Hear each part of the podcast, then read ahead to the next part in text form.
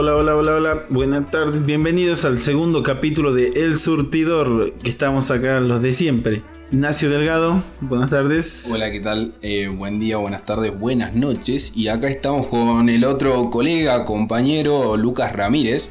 ¿Qué onda, mi gente? ¿Todo bien? Bueno, yo quería hacerle un, contarles una anécdota que me sucedió en el colectivo una de estas tardes que subí. Que un señor subió, la verdad que muy enojado, diciendo que el gobierno nos quiere matar. Yo tengo 65 años, ya la gente se muere y todos le echan la culpa al COVID, así que el señor se subió ofuscado al colectivo gritando eso, la verdad que me causó gracia. Y hablando de gente que viaja y no en colectivo, está el señor Mauricio Macri que se fue a Suiza. Sí, que llegó el 31 de julio a Francia, donde deberá ser 14 días de, cuarentena. Eh, fue a cumplir, o sea, llega a Francia, después se va a Suiza, llega a cumplir su nuevo rol como presidente de Fundación FIFA.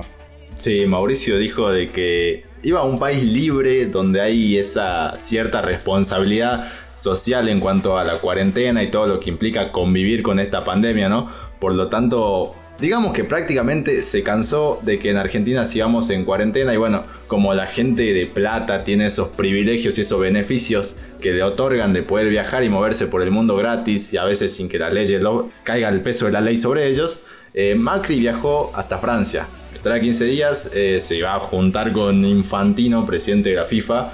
Que, bueno, se rumorea que Macri en realidad no sé si se va tanto por eso, por esas cuestiones de la Fundación FIFA, sino que dicen que también tiene que ver lo que se le había denunciado la vez pasada por las cuestiones de, espionaje, que estaba como ahí muy, muy puesto en el foco, ¿no? En la mira de toda la población y también de, todos los medios, obviamente para mal, ¿no? Por toda la no sé, las cosas que se venía mandando, las cosas malas que venía haciendo. Y por eso también se rumorea que se fue un poco a Europa. Se escapó de Argentina. Y bueno, Twitter está que explota, las redes sociales están que explota. Eh, los K contra los, los macristas están ahí tirándose bombas entre uno, que uno no sé, dice que se, se te va el tipo que destruyó a la Argentina, por el cual ibas a marchar y se te fue el país y vos acá como un boludo. Eh, cumpliendo la cuarentena y teniendo, no sé, perdiendo el laburo, algunos perdieron el laburo y qué sé yo, todo lo que implica la cuarentena. Pero bueno, la gente de plata la pasa distinto. Claro, exacto. ¿Quién pudiera, no? Como decir, me cansé de la cuarentena, me voy a, a Suiza o a Francia. Es como, yo a lo sumo me voy a mi abuela que queda en 20 de febrero, más o menos, desde mi casa, ¿me entendés? Y sí, hacemos un safari encima para llegar a algunos lugares. Yo, por ejemplo, soy padre y tengo que hacer un safari para salir de mi casa, irme al materno infantil. Es todo un desafío, toda una aventura. No, toda una aventura, es un safari salir a hacer eso. Y no es que me voy a pasear o a mirar vidrieras o a comprar al centro, no, la llevo por controles a mi nena simplemente. Sí, yo ni siquiera me puedo mover en Salta, o sea, si, si quiero ir a otra localidad tengo que sacar miles de permisos pero imagínate lo que es viajar a otro país. Debe ser un quilombo bárbaro. Bueno, para mí seguramente será un quilombo bárbaro. Pero no cuento con la plata, no cuento con los contactos. Y no Lucas Ramírez, ¿no? Claro. Mauricio Macri. Claro. El de FIFA y ex presidente de una nación. Sí, no soy para nada Mauricio Macri. Exactamente. De hecho, fue una de las excusas grandes que, que puso para sacar el viaje que él tenía que ir a cumplir su rol como presidente de la Fundación FIFA más que nada. Por eso se le otorgan la salida, me parece. Mm, iba a decir que irónico, pero no sé si será tan irónico, porque las fundaciones supuestamente hacen, hacen actos o actividades que tengan que ver para el beneficio de la, sociedad, del, ámbito social, eh, del ámbito humano. Y, que alguien como Macri esté de presidente me parece medio contradictorio, pero después también rescato y vuelvo a caer en la idea de que las fundaciones muchas veces están, hecho, están hechas para el lavado de guita por las grandes empresas que tienen eh, alto, alto capital económico y por ahí bueno, tienen muchas movidas digamos, turbia.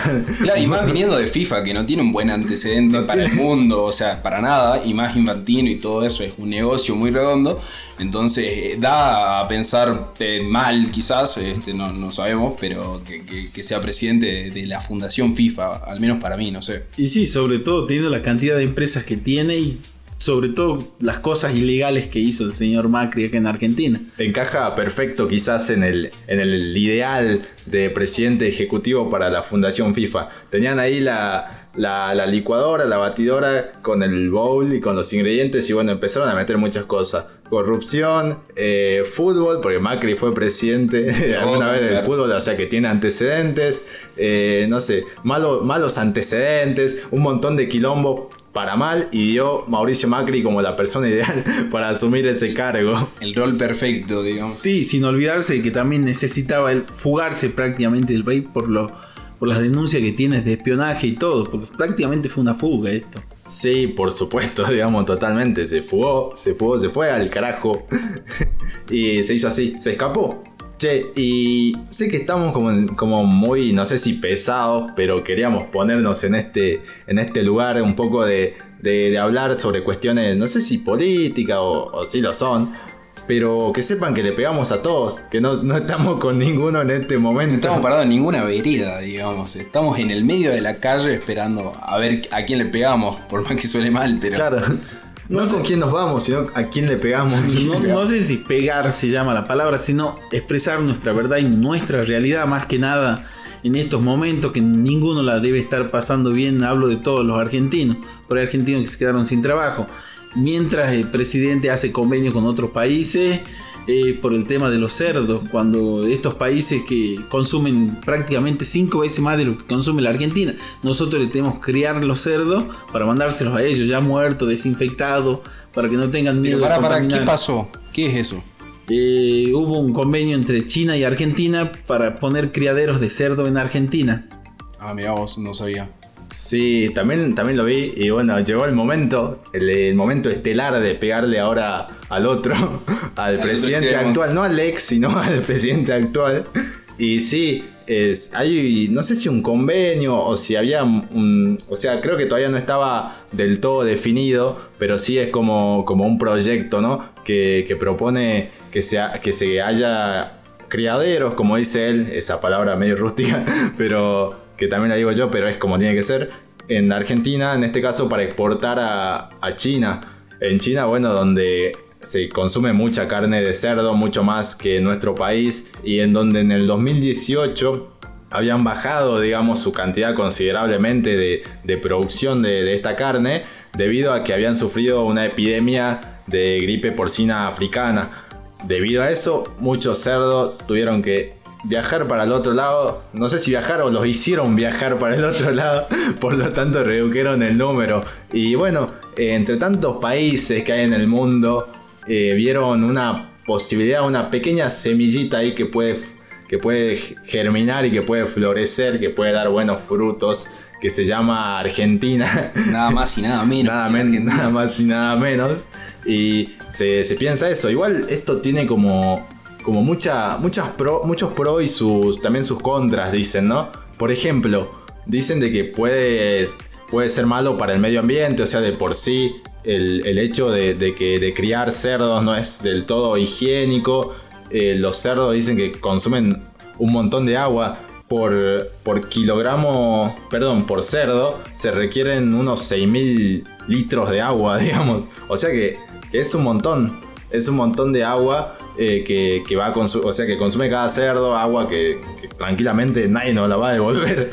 pero, pero así después, también las enfermedades, ¿no? Porque bueno, si a China le afectó esto de la epidemia de la gripe africana, no, no, no porque seamos argentinos, no, no, no nos va a pasar nada, claro. es como, habría que ver bien cómo se, sería la propuesta futuro en todo sentido, más allá de la contaminación y de, todo eso, digamos. Sí, aparte de todo esto, también el tema del consumo de grano, que ya no se va a exportar tanto grano, porque se tienen que alimentar esos animales acá en Argentina.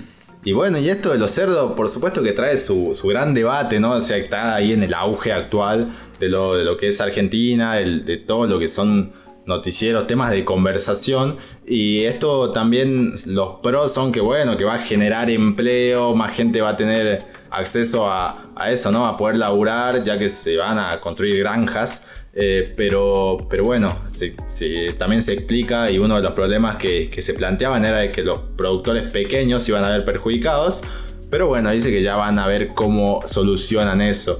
No sé qué opinan. Cada uno estará del lado de la mecha que, quiera. Unos a favor, otros en contra. Algunos a favor porque solamente porque bancan a Alberto Fernández. Otro en, en contra solamente porque son en contra del gobierno actual. Y otros que estamos ahí al pendiente del debate. Sí, sí, entre otras cosas también. eh, o sea, no sé si se enteraron, ahora les quiero comentar. El tema que está ahora en, en la portada de todos la- los diarios y todos los noticieros, el tema del COVID. El COVID en Salta más que nada. ¿Sabían que hubo 26 personas que dieron positivo en el Papa Francisco, donde tenemos el hospital de referencia? El Papa Francisco es el hospital donde están lo- los pacientes, ¿o no? O sea, los pacientes justamente de COVID. Exactamente, pero los contaminados fueron el personal de salud que asiste a los enfermos del COVID. Extrañamente dieron dos días después, eh, dio negativo todo, cuando se hizo eh, el hisopado, pero se lo llevó a otro instituto y no en el Hospital del Milagro, donde generalmente se hacen los estudios estos. A lo cual el director del Hospital del Milagro dijo que se contaminaron, así que ahora están viendo todo eso para que ya no se contaminen y no den falsos positivos. Ah, o sea, un día dio positivo y al otro día el hisopado dio negativo, digamos. O sea, que todo el testeo estaba mal. Todo el testeo estaba mal supuestamente y es por eso que se puso en, en auge y en saber si es que realmente los positivos que tenemos son positivos o no son positivos. Pues ya ponen en duda el análisis del Hospital del Milagro, que es donde se hacen los análisis. Capaz que en el Papa Francisco tienen la cura y que un día estaban enfermos y al otro día ya estaban curados. El ambiente te cura. Es como la, la lavandina que. con la que limpian el piso te, te, te, te- te cura del COVID. Quizás es un tratamiento. Quizás tomaron alcohol en gel. A lo mejor tienen el agüita milagrosa ahí que está curando todo. Están Eh, sí. ocultando. Llena de sarro ahí el agua que, que cura. Quizás, no sé, no sabemos, pero de que están los testeos mal, seguro. Seguro, seguro, porque también sa- salió otro, un peluquero de Cataño, de Peluquerías Cataño, también le pasó lo mismo y él lo denunció. Al muchacho este encima, o sea, mientras él supuestamente no tenía nada, los tenían encerrados con todos los infectados. Así que ahora el muchacho salió a declarar de que va a denunciar al Estado por lo que le hicieron. Oh, ¿Te imaginas el bajón que debe ser estar, estar encerrado ahí supuestamente porque tenés, o sea, estás enfermo de, de coronavirus, de COVID, como lo quieran llamar, y que después te digan que nunca lo tuviste, como, no, me comí todo un encierro. No, y Ah, lo peor que, que, que, que te labura el mate porque vos decís, uh, estuve en donde hay muchas personas infectadas, o no sé, ponerle que haya uno, ya te perseguís, decís, nunca tuve, y ahora quizás tenga coronavirus, es como un fly, como, no sé, es raro. Ya no podía, no, no podía hacer la joda esa que hacemos todos siempre cuando nos vemos como de toser un poco y decir, uy, tengo coronavirus. Porque el chabón pensaba que posta tenía y que si hacía eso, posta infectaba al resto. Yo, abriendo un paréntesis, algunos flashó que tuvo eh, coronavirus en lo que va de la cuarentena. Yo un día casi pensé que la quedaba. Porque encima salieron casos de dengue, estamos hablando en abril. Que había casos de dengue en Tucumán, en Salta también. Y también, bueno, estaba todo el tema de la pandemia y qué sé yo. Y en un momento me empezó a doler la cabeza y me picaban los ojos. Uy. Que eran dos síntomas, digamos, que era. Uy, la quedé todo mal. Y entonces. estuve- Preparando el bolsito. Ahí no, para- yo ya pensaba que venía la parca con la guadaña y me venía a buscar. Era como, bueno, y no sabía si contarle a mi familia porque era como, uh, me, irán a discriminar o qué, me irán a sacar el fondo o no sé, ¿me entendés? Y después al otro día me tomé un tafirol, eh, perdón la marca, buah, tiraba eso. No, eh, me tomé un tafirol, un paracetamol, que, que es, y al otro día se me pasó, pero fueron 24 horas que la pasé sumamente mal, estaba en el sillón así como pensando, no, estoy reinfectado. Aparte, busco síntomas en Google. el, el mejor doctor del mundo. Google, claro, eh, estaba en esa, síntomas y salía dengue, eh, gripe y coronavirus. Y tenía, o sea, tenía algo de, de- de las tres, ¿me entendés? Y era como, uy, ¿qué pasa acá? Era como que la... Tenía la fusión de las tres enfermedades. Pensé que la quedaba, no sé si algún tuvo el mismo trip así de... Bueno, La verdad que yo no, no, no, y trato de no perseguirme más que nada. sí, pues lo peor es perseguirse. O sea, te haces la cabeza mal, ¿viste? Pero si te duele, si tenés medio, medio gramo de fiebre, no, no le entras a, a, a flashear, como a pensar que, que- que puede ser, que decía, ah, mira yo el kiosquero, puede ser que tenga coronavirus porque tiene proveedores, qué sé yo, yo, no sé, yo pensé eso toda la semana, digamos, que tenía coronavirus, no quería salir ni a comprar. No, igual yo siempre, eh, siempre flasho esa, ¿no? Que cuando salgo, ponerle voy a un negocio y lo que sea, como que siempre cuando llego a mi casa y, pienso, como el, así como tuvo contacto conmigo, el kiosquero, quien sea, eh, pudo haber tenido contacto con un montón de personas y esa persona con otra así, ya sea, no sé, con el billete, más allá de que se tomen las medidas de, de prevención necesarias, ¿no? Pero siempre me hago esa idea como tranquilamente podría llegar. Claro, podría llegar al barrio tranquilamente el coronavirus y es como, uy. Y por eso también la pasé tan mal la- en abril, digamos, porque fue un día de fiebre, pero no tenía nada, o al menos creo yo, no sé. Eh, mira, si te, mira si te has enfermado y te curaste y nunca lo supiste. qué bajón, ¿no? Porque, no, igual me hubiera enterado porque vivo con mis viejos y mi hermano le, le hubiera pasado algo, o no sé. O son inmunes. Bueno, Somos asintomáticos. Muchachos, es- ese es el tema, muchachos. Si sos asintomático, ¿cómo carajo nos damos cuenta? No tenés fiebre, no tenés todo, no tenés nada. Esa es verdad, esa es verdad, ¿Qué porque los asintomáticos... O sea, todos esperamos flashear que tenemos fiebre, nos controlan la, la temperatura donde vamos, hasta el kiosquero tiene una pistolita que te la pone en la frente. Plano, sí, pasá, tenés 35. No, y aparte, asintomático. Si sos asintomático y encima el testeo falla, es como, bueno, estamos hasta la mano, ¿me entendés? No, no hay chance de, de- de- de prevenir el- lo que es coronavirus ni, ni- ni de esperar que, que no haya una circulación comunitaria, que todavía no, no- no lo hay en Salta, digamos. Tenés vía libre. Claro. Tenés vía libre eh, pensando que está todo bien y nada que ver. Y sí, o sea, los asintomáticos generalmente que se detectaban eran porque eran personas que venían de otro lado y bueno, como por cuestiones de protocolo se le tomaba un control y ahí se le chequeaba. Pero es verdad, hace mucho ruido eso. Capaz que todo lo que estamos grabando esto somos asintomáticos. ¡Uy, Dios! Ahora es casi como una mala palabra. Lo estamos, estamos playando ahora, ¿viste? Que puede decir como, "Mm, yo lo saludé, tío, no, no sé, es, es complicado. Eh, creo que, que, que asintomático es lo peor que te puede pasar. Porque Encima eso, vas contagiando, vas contagiando. Debe y- ser un bajón terrible porque te buscan después de dónde lo sacaste, ¿viste? Y vos te has juntado con quién y comenzás a ver y a pensar vos también con quién me junté. Fui a ver a la tía Patricia, a esta, a la otra. Y, No, lo contaminé a todo. Te quería matar. Andaba repartiendo el virus ahí por todos lados, ¿viste? Como si Contento andaba andaba por la vida así como, de tía en tía, asados familiares, dando la mano a todo el mundo. como si fuera cualquier cosa. La verdad que se flasha bastante con esto, ¿eh? Sí, la verdad que. La verdad que es un re flash, digamos. A mí me da un re miedo a veces. Y el, todo el tipo de aglomeraciones, ¿viste? A veces viajar en un transporte público, como un colectivo. Al haber tanta gente, como que también pensás en esa. En un remis también, a veces así como, bueno, el, taxista, si bien viaja solo, eh, puede tener como mucho contacto con personas durante el día. Para mí, que la clave es andar en bici ahora. En este tiempo de cuarentena, en este tiempo de pandemia. Me, me acabo de acordar de algo. me hizo reír, no sé si ustedes lo habrán visto porque justo hablé de... eh, ¿Vieron lo que pasó? Algo que se hizo famoso acá en Salta con respecto a dos ciclistas y una señora, una jubilada creo. No sé si hizo un, un video muy viral que pasó acá. Dos videos en realidad. Son dos versiones. Una, una versión de los ciclistas, otra versión de... En fin, ¿lo vieron o no? Para, como para seguir yendo. Sí, se vio el día de furia de dos ciclistas, más o menos lo que querés decir. El día de furia, mira, ese título. Sí, la verdad que sí, fue un día de furia. Bueno, los muchachos, no sé cuál fue. En sí, hay tres videos. El de ellos, el que cuenta la policía y el que lo filma la cámara de seguridad que hay en el lugar. Yo vi el de la cámara de seguridad del monumento, ¿verdad? Sí, la verdad que sí. Pero la- Eso. o sea, tres versiones. Tres versiones.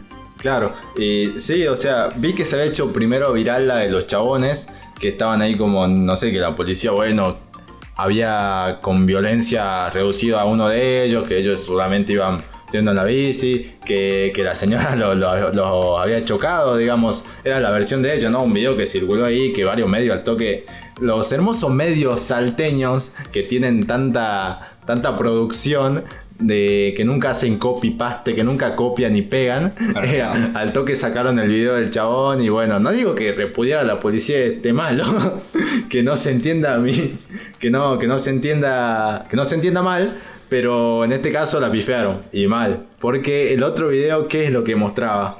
El video de la cámara que yo vi que hace una maniobra mala. Veía un auto, eran dos ciclistas o dos bicis. No sé si eran ciclistas. Pero bueno, eh, venía el auto, medio que se pone el semáforo en verde y como que casi lo choca. No entiendo bien la jugada esa. Y uno que estaba cruzando la avenida vuelve y le estaban pegando, le abren la puerta de este costado y le estaban pegando a uno. Y dije, ¿qué es esto? Digamos, o sea, a mí me salió en, una historia y entré y no, no, entendía mucho por qué le pegaban ni nada. Y después eh, escuché que, la, la conductora, a la cual fue golpeada, ¿o no? Sí. ¿Conductora? Sí, conductora, una jubilada, una señora grande claro, Claro, sí. Bueno. Yo plaché que hablaba de una conductora así de televisión. una conductora de radio que fue reportaje. no, no. Eh, la conductora le había tocado bocina porque hizo una maniobra mala, el de la bici, no sé qué. Y después parece que casi lo choca, se bajó, le pegó. Fue todo un circo más o menos. Yo no vi los otros videos, ni el de la policía, ni la del, del tipo, digamos. No, de hecho se ve que lo toca. Yo vi el de la cámara de seguridad, lo toca un poco. La señora debe haber hecho una mala maniobra y lo toca porque el ciclista quiere cruzar para seguir por la avenida directamente. Quiere doblar, entonces lo toca un poco, pero tampoco creo que fue para tanto ni para agredirla de esa manera a la señora. No me pongo de parte de nadie, simplemente es mi punto de vista. Pero entonces fue intencional, decís vos, lo que la señora lo toca, el roce ese que le hizo con el auto. No, no fue intencional. Calculo que no, no lo hizo con ninguna intención la señora porque tampoco fue brusco el choque. Capaz que odiaba la bici. Una de esas. Capaz que amigo de Neymar, el de la bici, simuló toda una, caída, ¿viste? tipo cuando a Neymar le hacía una falta. La verdad que parecía que no, que lo había hecho con un camión, no lo tocó un auto, la verdad. Pero no, es tan brusco el, golpe, o sea, por lo que yo vi es como un toquecito. No, fue un toquecito, fue un toquecito, no sé. Claramente fue sin querer. Solo lo acarició, es así, tal. fue sutil, le di una palmadita. No, no, igual, pero no es para reaccionar de esa manera, ni, ni va, no sé, para mí, no, no, es como se ponían en el modo ese dando clase de moral y ética. No, bueno, pero es que, no sé, yo no manejo ni nada, pero debe ser flashero tanto que te choque, no, pero no, sé si pegarle tan, claro. tan así. Claro, claro, cada persona supongo que va a reaccionar distinto, pero el pegar y encima le rompió la ventanilla es, un rebardo. Ah, eso no sabía que Ah, violento, violento. No, violento, violento. Fue un día de furia de los dos ciclistas. Y bueno, del policía también, porque hasta que llegó los redujo y también con violencia. Hubo violencia de todos lados ahí.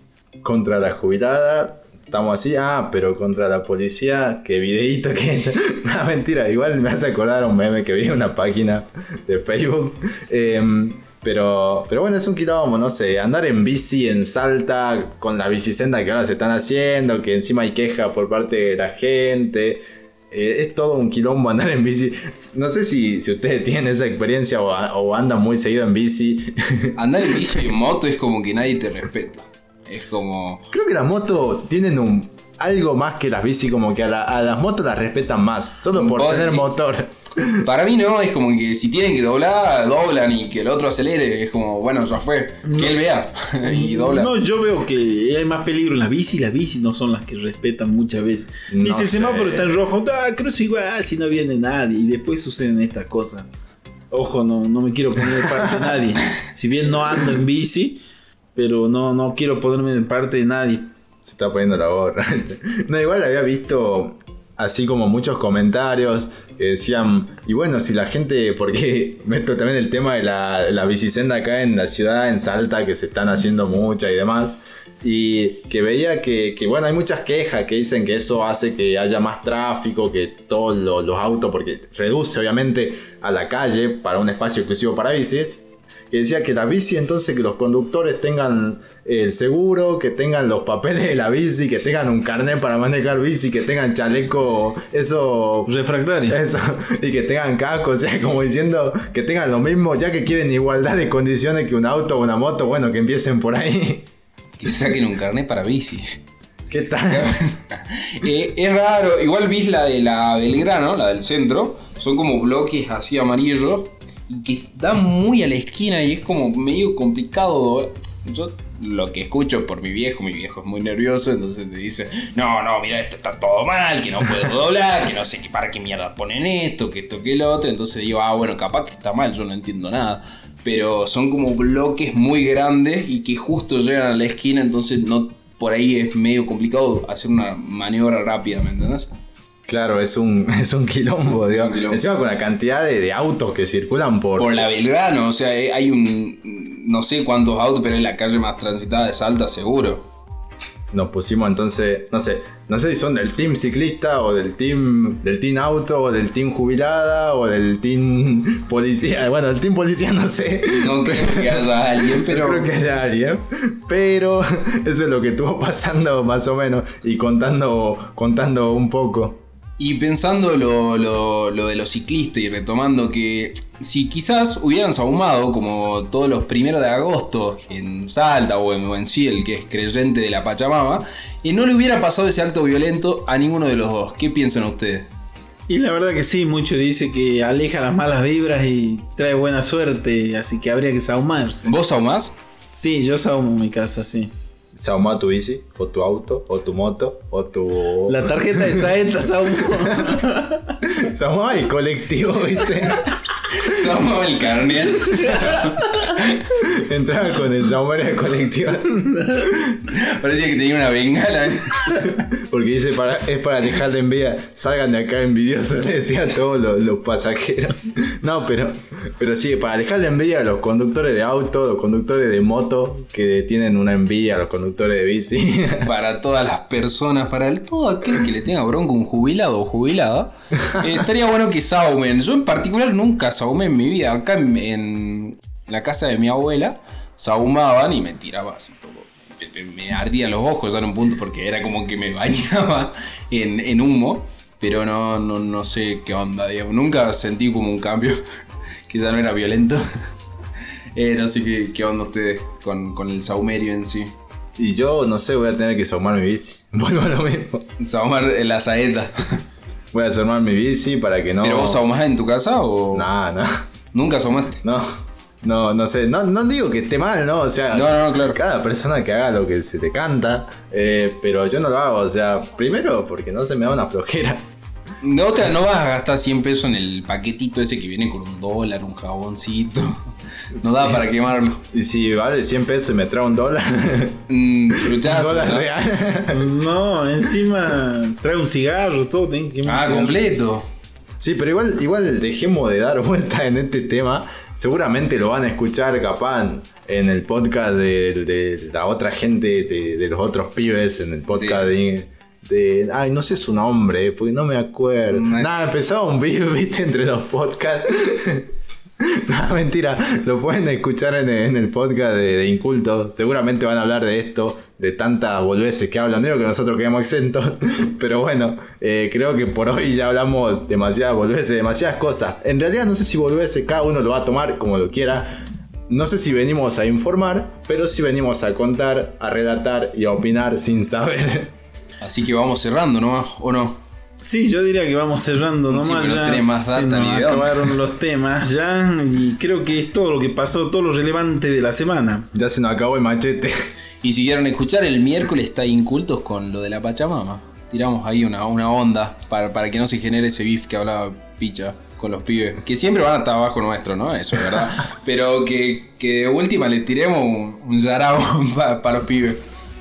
No queda mal. Y sí, de- que no se genere ese beef, que no se genere esa tensión. Esa tensión a la hora de grabar, de, de comunicarse.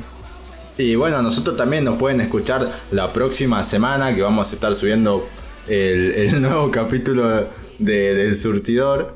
Y, y bueno, eh, eso fue todo por hoy. Me voy despidiendo. Quien les habla, Lucas Picha. Eh, Ignacio, me despido, que tengan una buena semana. Yo también me despido. Muchísimas gracias. Escúchennos. Soy Daniel. Escúchenos por Spotify, por Anchor y síganos en nuestras redes, Instagram, Facebook y Twitter como Babel Podcast. Así que nos vemos.